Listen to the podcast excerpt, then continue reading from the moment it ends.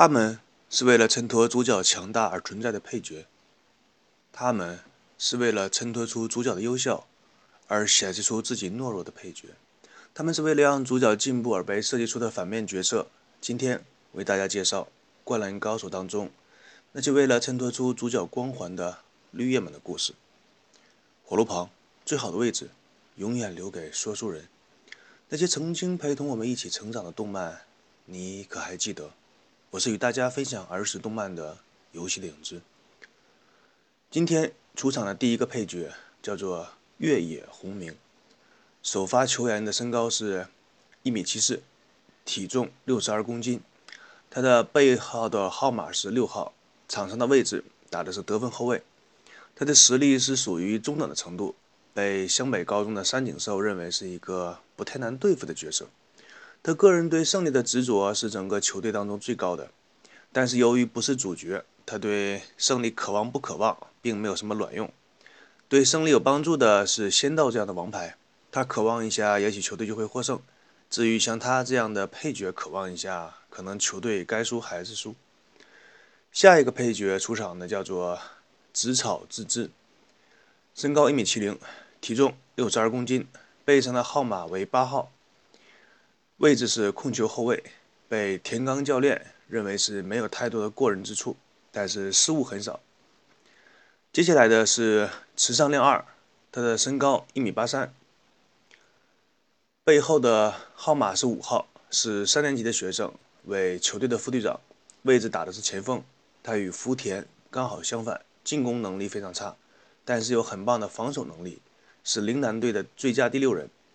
经常在关键的时刻上场。负责防守对方重要的球员。下面这个球员，相信很多听众都没有听说过他的名字。他叫做释管平，他的背后是十一号，打的是中锋替补。一句话，只有主力中锋下岗的时候才有机会上场。田冈茂一，陵南高中篮球队的教练，和海南队的高头教练从队员时代就是劲敌，拥有着三十几年的篮球生涯。对篮球一直抱着自己的渴望和梦想。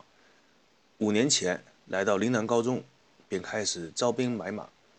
非常欣赏湘北高中的三井寿、宫城良田以及流川枫。可惜这三个人以各自不同的理由拒绝了田刚教练的招揽。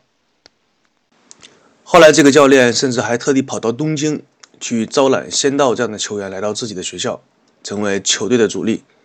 田刚对球员的训练非常的严格。有的时候甚至不太考虑球员本身的想法，以至于过分的苛刻的条件下，曾经引起了鱼柱萌生退出球队的与福田的反弹。后来虽然两个人归队，可是遇到了湘北队这样的异军突起那个巅峰的阶段，也因为如此，他所在的球队无缘晋级到全国的大赛。在黑板漫画后期，那里的内容情节表示，与海南的高头教练竞争了日本代表队的教练资格。下一个介绍的高中是以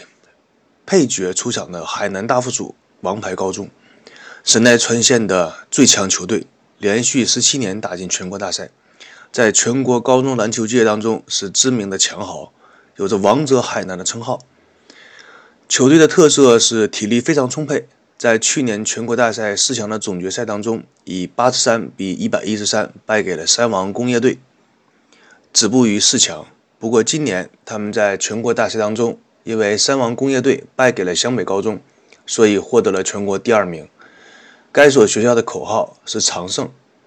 作为海南大队，作为海南附属高中的代表人物，第一个出场的毫无疑问是他们的主力木森一。这个人是海南高中篮球队的王牌兼队长，身高一米八四，体重七十九公斤，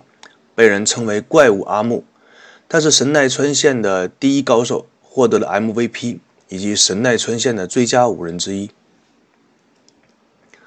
木森一在控球后卫当中拥有着明显的身高和体能的优势，可以直接攻击禁区，有如重型坦克压境一样。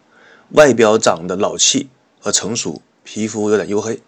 被不知情的樱木花道误认为是海南队毕业多年的那种校友，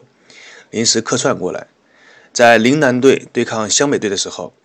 湘北队对抗丰益队和湘北队对抗三王工业队这几场比赛当中，有许多木森义在看台对比赛现场解说的镜头。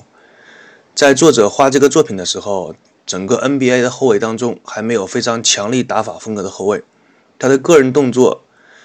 可以在 NBA 的菲尼克斯太阳队里边的查尔斯·巴克利以及犹他爵士队的卡尔·马龙等很多强壮的大中锋上找到他的投篮以及篮球方面的身影。但是根据其身高的优势和身体强壮的程度，把控比赛的能力，通常呢。读者们认为这个角色的原型是公牛队里边的小前锋斯科特·皮蓬。提到斯科特·皮蓬，在这里简短的跟大家介绍一下，因为他毕竟是公牛王朝当初最辉煌的三角进攻的核心人物。他在场上的位置打的是小前锋，出生日期是一九六五年九月二十五日，屈指算来，如今已经五十二个春秋度过，不禁让人唏嘘感慨。花落随流去，何见花复回？时光对人来说，永远是那样的无情。国籍美国，身高两米零二，体重一百零三公斤。他大学时代是中阿肯色大学，获得过一九九四年 NBA 明星队最有价值球员，六次获得 NBA 总冠军，两次获得奥运会的金牌。皮蓬被认为是 NBA 历史上最伟大的小前锋之一。他当初在选秀的时候被西雅西雅图的超音速队以第五的顺位选中，但是马上就被芝加哥公牛队给换走。皮蓬来到 NBA 联盟的第一年，他只是在球队打一打替补的角色，但是到了季后赛的时候，已经得到了首发的位置，并且与刚刚成名的迈克尔乔丹联手率领着公牛队打进了东部季后赛的第二轮。这个时候呢，他已经渐渐地展露出自己的锋芒。第二年的时候，皮蓬在季后赛当中依然是球队的首发，并且将自己的平均成绩提高了很多。在对洛杉矶快船队的一场比赛当中，他取得了自己第一个职业生涯的三双成绩。在职业生涯第二、第三年的时候，皮蓬在现任的教练菲尔·杰克逊的指导之下，成为了球队的关键人物。他的出名得益于三角进攻的战术，使他的组织球队的能力战术发挥的淋漓尽致。他出色的表现。首次取得了出席全明星赛的资格，并且协助公牛队闯进了季后赛的东部决赛，最后败给了底特律活塞队的手下。但是皮蓬越来越出色的防守，让他的协助球队在第二年击败了宿敌活塞队，以及总冠军，以及在总冠军的对手湖人，展开了进攻的第一次的公牛队的王朝的序幕。在这其中呢，他在总决赛的时候，成功的防守住了。湖人队的明星级球员魔术师约翰逊，因此在整个 NBA 以及球迷的圈当中名声大噪，让他的防守渐渐被人们认同。皮蓬的下一个职业生涯阶段发生在1993年，乔丹宣布退役。这个时候，皮蓬已经成为了公牛队的老将，让他成为了队长的这个职责。这个时候，他打出了整个球员生涯当中最好的成绩，并且带领着公牛队打入了季后赛。然而，事情并不总是风调雨顺。在教练执行战术的时候，让新人库克奇来完成奠定胜利的一球，却没有选择皮蓬来执行这一次进攻。皮蓬因此非常不满菲尔·杰克逊的这个决定，拒绝重新上场。结果，库克奇果然不负众望，投入了奠定胜局的一球，避免了球队被扫地出局的命运。但是，这件事情被外界媒体报道出来之后，让球迷产生了对这个人的怀疑，比如说。皮蓬是不是没有领袖的气度，无法领导没有球员的球队等等的传言都传了出来，也开始有一些负面新闻的报道。很多事情都是说连锁产生的，一个引爆点将会产生一系列的变化。接下来，皮蓬的传言越来越多，有人说皮蓬对公牛队的高层对教练的不和，让他的职业生涯蒙上了一层阴影。当时的公牛队的总经理甚至做出了用皮蓬来交换超音速队的肖恩坎普这样的打算。幸好这一切在乔丹重新回到球球场之后平息掉了。乔丹复出之后，与皮蓬和新加盟球队的丹尼斯罗德曼组成了公牛队当中著名的铁三角。再加上其他的一些绿叶球员的陪衬，公牛队的战绩一路飙歌猛进。但是第二年。皮蓬背伤的关系，仅仅出赛了四十四场，使公牛队最开始面临进不了季后赛的窘境。直到皮蓬伤好复出之后，公牛队的战绩才大有改善。并且完成了三连霸，因此可见皮蓬对球队的重要性。乔丹第二次宣布退役，球队不再与菲尔杰克逊教练以及丹尼斯罗德曼续约，皮蓬因为工资的问题和球队闹得非常不和，因此被公牛队先后换到了西部的球队的休斯顿火箭。公牛王朝从此也宣布解散。在火箭队当中，皮蓬和奥拉朱旺以及查尔斯巴克利这三个人组成了黄金三角。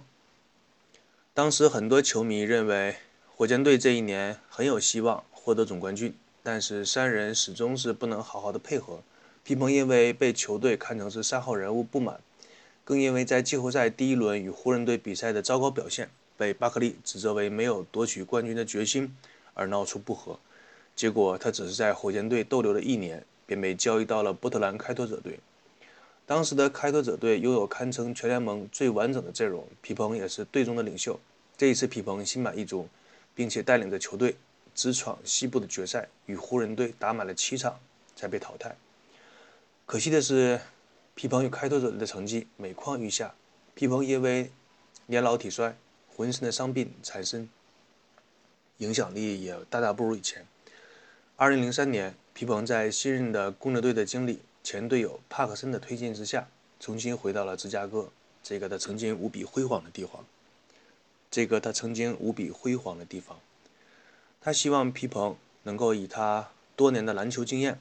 传授给那些年轻的公牛队的年轻球员，以经验之以经验之谈带领着他们进步。然而，伤病不断的皮蓬非常无奈，在2004年10月5日的时候，终于宣布高挂起自己的球衣，结束了他辉煌的16年的 NBA 的职业生涯。在2005年12月9日，皮蓬的33号球衣退役，与乔丹的23号球衣一起高高的挂在了公牛队的主场联合中心的球场上空，成为了球队历史上第四件退役的球衣。我们回顾起皮蓬这一生的 NBA 的职业生涯，他与乔丹在最辉煌的时候并称为公牛队滴血的双脚。他的贡献在于能够胜任场上的每一个工作，包括组织得分、篮板、助攻，尤其是防守与乔丹的进攻，形成了公牛王朝的两大基石。尽管皮蓬从未获得过年度最佳防守球员。但是他仍然被评为九十年代防守最出色的小前锋，连续八年入选年度最佳防守阵容的第一队，以及总抢断次数排名史上第五位，这些都是他实力的证明。皮蓬的防守不只是能够防住与他对线的小前锋，还会经常被派去压制对方的王牌球员，甚至遇到中锋的时候也可以抗衡。虽然他以出色的防守闻名。但是他的进攻能力也非常强悍，他的手长脚长，使得他几乎两三步就可以快速的切入到对方的篮下，撕裂对方的防线，并且在快攻的时候与乔丹搭配进攻，也令对方难以招架。三分球的投射能力也是非常重要的武器，是公牛队历史上三分球出手次数和命中次数最多的球员，堪称是公牛队首发阵容主力的外线选手。这一点就连乔丹。都比不上他。此外，虽然他打的位置是小前锋，但是由于当年公牛队没有纯粹的控球后卫这个位置，所以说皮蓬在场上往往会取代这个位置，成为三角战术的实际发动者。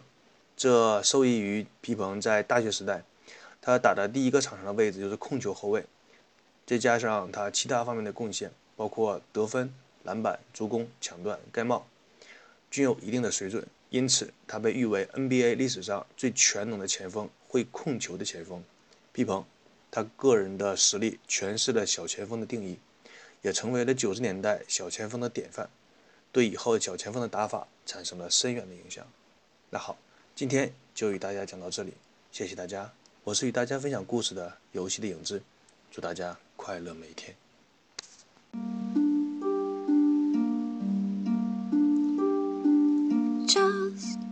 Wait,